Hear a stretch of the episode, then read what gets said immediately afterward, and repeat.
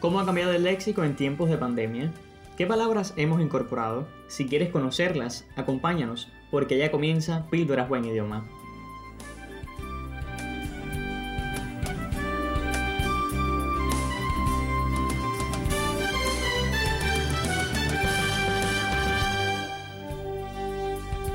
Nexos Radio presenta Píldoras Buen Idioma, un programa semanal en defensa de la lengua.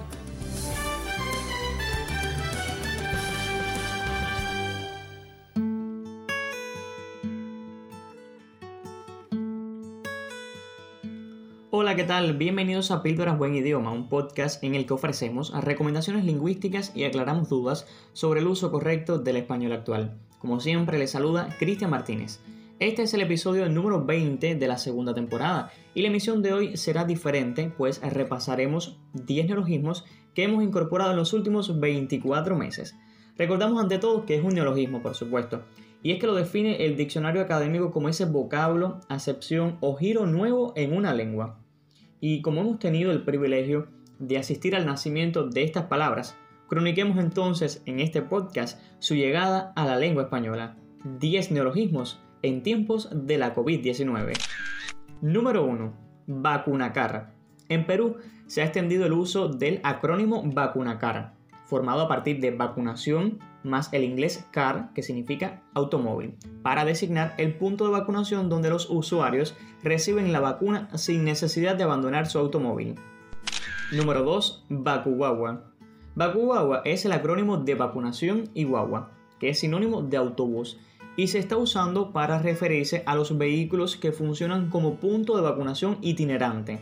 Es una formación válida en español y no necesita ningún tipo de resalte, salvo que se desee señalar la novedad del término. Número 3. Gripalizar. Este verbo, posiblemente creado a partir del adjetivo gripal y el sufijo izar, como ocurre con adverbializar o comercializar, o quizás del sustantivo gripe, el interfijo al y el sufijo izar está bien formado en español, al igual que el sustantivo derivado gripalización. El uso de las comillas, aunque es innecesario, no resulta censurable, recuerden, si se desea indicar la novedad de las voces o su sentido figurado, ya que no se refiere a convertir la COVID en gripe, sino a hacer una vigilancia centinela de la COVID similar a la que se hace para la gripe. Número 4. Flurona. La voz flurona es un acrónimo importado del inglés y está formado por los acortamientos coloquiales flu, de influenza, gripe, y corona, de coronavirus, que resulta poco transparente en español. En nuestra lengua resulta más adecuado usar coronagripe. Número 5. Así es, coronagripe. Este es un acrónimo formado a partir de coronavirus y gripe y se emplea para referirse a la coinfección por el coronavirus y el virus de la gripe y se prefiere, recuerden, a la voz flurona, también empleada con este sentido. Número 6. Covirgen. Este término alude a una persona que no se ha infectado de COVID nunca. Se trata de una voz coloquial formada por acronimia a partir de COVID y virgen. ¿Su plural cuál es? Por supuesto, covírgenes. Número 7. Vacunatón. Se trata de un neologismo de uso reciente formado por la combinación de vacuna y maratón. Esta voz se usa principalmente en algunos países latinoamericanos como Perú, Ecuador y Honduras, y se emplea para referirse a las jornadas masivas de aplicación de vacunas contra la COVID-19. Número 8. Desinfodemia.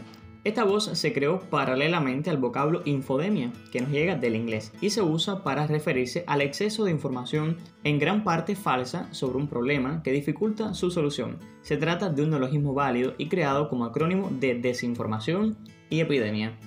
Número 9. Coronaboda. Este neologismo se creó como acrónimo de coronavirus y boda, de significado fácilmente interpretable. Número 10, y esta te la dejamos a ti. ¿Qué neologismo has incorporado tú en los últimos 24 meses? Numeral duda. La consulta de la semana. ¿Es la agüita o el agüita? En este caso debe decirse la agüita, puesto que el diminutivo ya no comienza por atónica. Por tanto, debe usarse el artículo la, la agüita, no el agüita. Y así concluye esta emisión del podcast Píldoras Buen Idioma. De saluda Cristian Martínez. Píldoras Buen Idioma. Punto final.